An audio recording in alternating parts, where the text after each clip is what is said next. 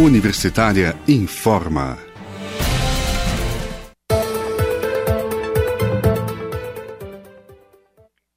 Olá, bom dia. Na Universitária agora são 10 horas. Eu sou Ana Flávia Pereira e estamos começando aqui pela rádio da Universidade Federal de Goiás os boletins informativos desta sexta-feira, 19 de fevereiro de 2021. Nossa programação você pode acompanhar nos 870M, pelo site rádio.fg.br e pelo aplicativo NinFG.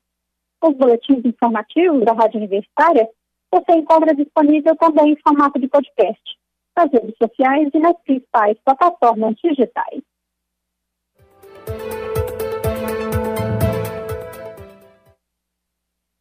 O aparecimento de novos casos de infecção pelo coronavírus no mundo diminuiu 16% na última semana, entre os dias 8 e 14 de fevereiro, em relação à semana anterior.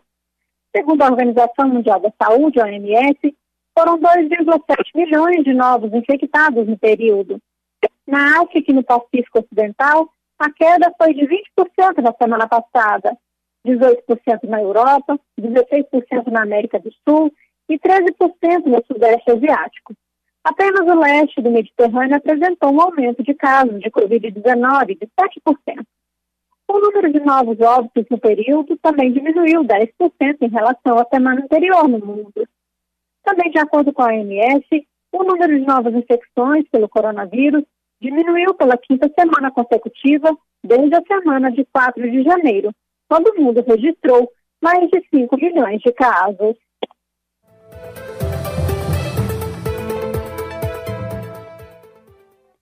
No Brasil, entretanto, os números não são animadores. Segundo dados divulgados ontem à noite por um consórcio de veículos de imprensa, o país registrou 1.432 mortes pela Covid-19 nas últimas 24 horas, chegando ao total de 243.610 óbitos desde o começo da pandemia. Este é o quinto maior número de óbitos em 24 horas registrado no Brasil já são 29 dias com média diária de mortes acima de mil. E ontem, o Brasil superou a marca de 10 milhões de infectados pelo novo coronavírus. Em 11 estados, há alta nas mortes, inclusive em Goiás.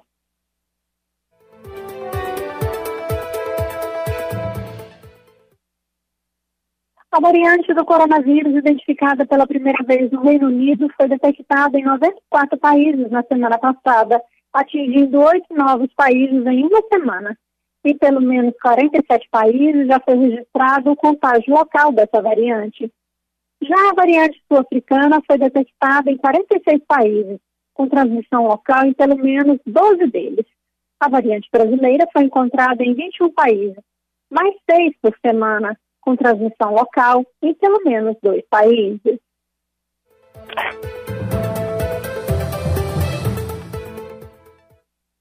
E a estratégia de adotar toque de recolher ganha novas adesões no Brasil na tentativa de frear os números da Covid-19.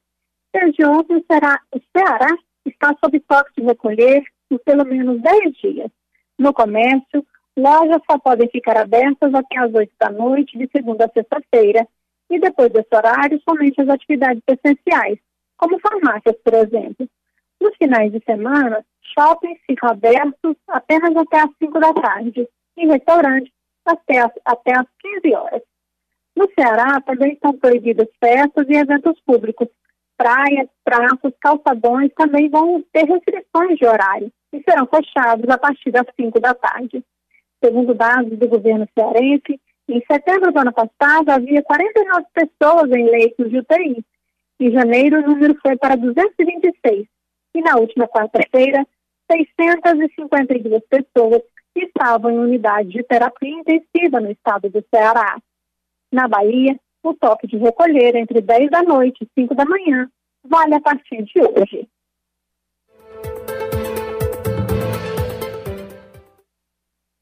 Em Goiás, os municípios já começaram a endurecer as regras para o controle do novo coronavírus. Em Catalão, a partir das 6 horas da tarde de hoje, várias atividades ficaram suspensas por um período de oito dias município localizado na região da Estrada de Ferro.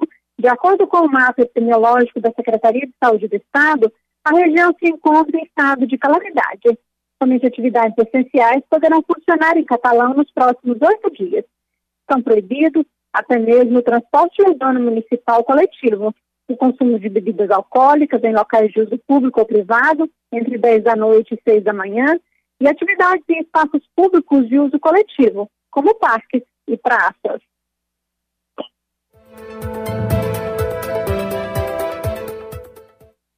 E assim como o Catalão, vários outros municípios goianos decidiram seguir as orientações da nota técnica da Secretaria de Saúde de Goiás.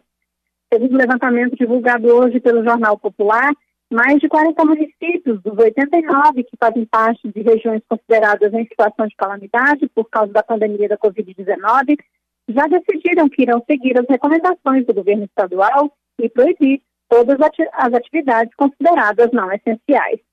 Em algumas localidades, decretos conjuntos entre vários municípios estão sendo elaborados. É o caso dos municípios que compõem a microrregião de saúde São Patrício 1, que inclui Séries, Rialma, Nova Glória, Carmo do Rio Verde, São Patrício, Piranga de Goiás e Nova América.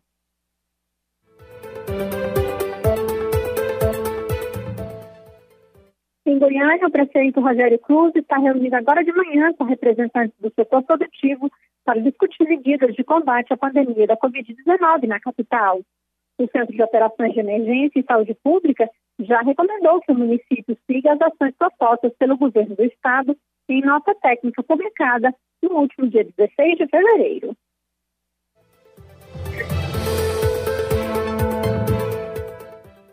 Até ontem, Goiás registrava 377.861 infectados pelo coronavírus e a morte de 8.193 pessoas pela Covid-19. Segundo a Secretaria Estadual de Saúde, nas últimas 24 horas, foram 2.316 novos casos de coronavírus e 60 novas mortes. A ocupação de UTIs na rede pública estadual de saúde para pacientes com Covid-19 segue muito alta. Ontem, índice era de 92%. Na enfermaria, o número estava em 72%. Na rede municipal de saúde de Goiânia, 65% das UTIs para Covid-19 estavam ocupadas ontem à tarde. Na enfermaria, o índice era de 66%. E o número de goianos vacinados contra a Covid-19 segue baixo. O levantamento oficial realizado pela Secretaria de Saúde do Estado indica que, referente à primeira dose, foram aplicadas 186.335 doses das vacinas contra a Covid-19 em todo o estado. Em relação à segunda dose, foram vacinadas 9.144 pessoas.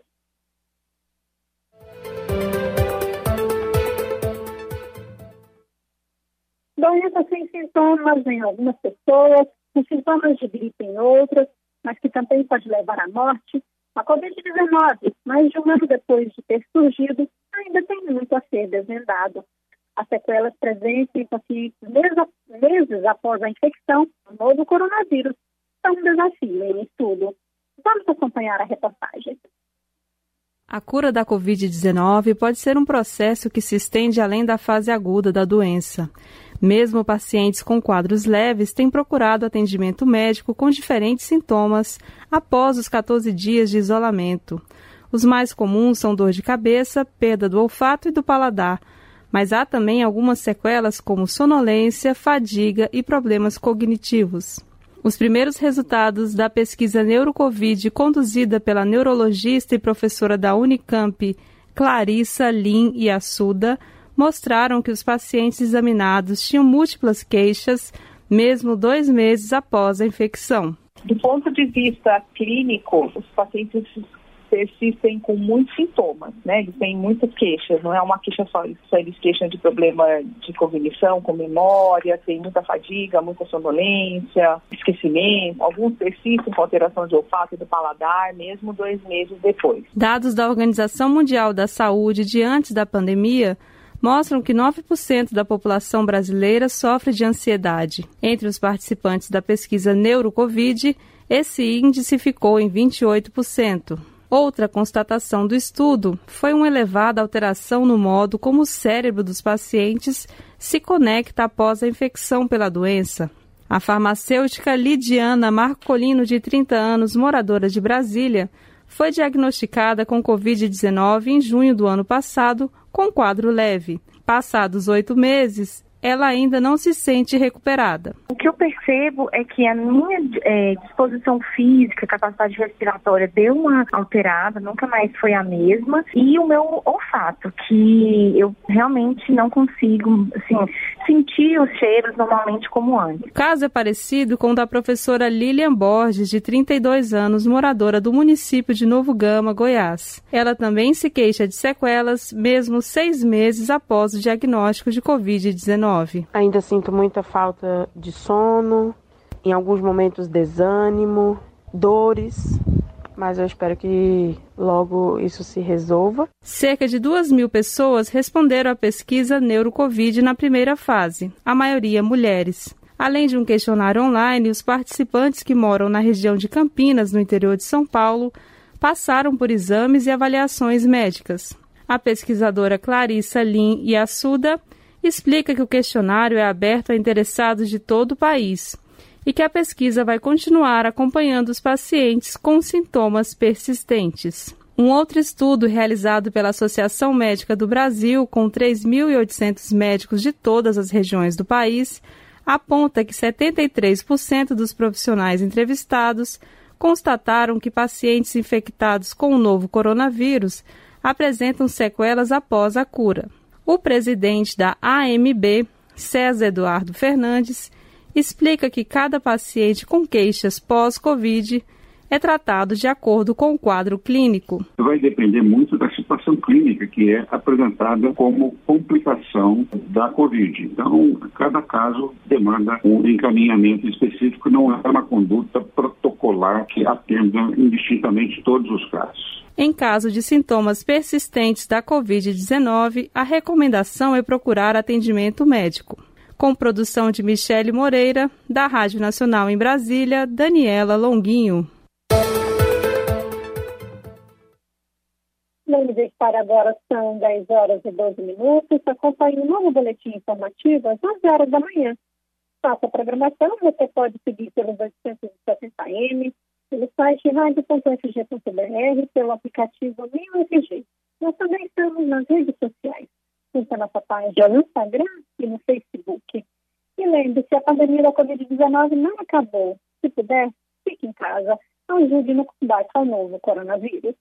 Ana Flávia Pereira, para a Rádio Universitária.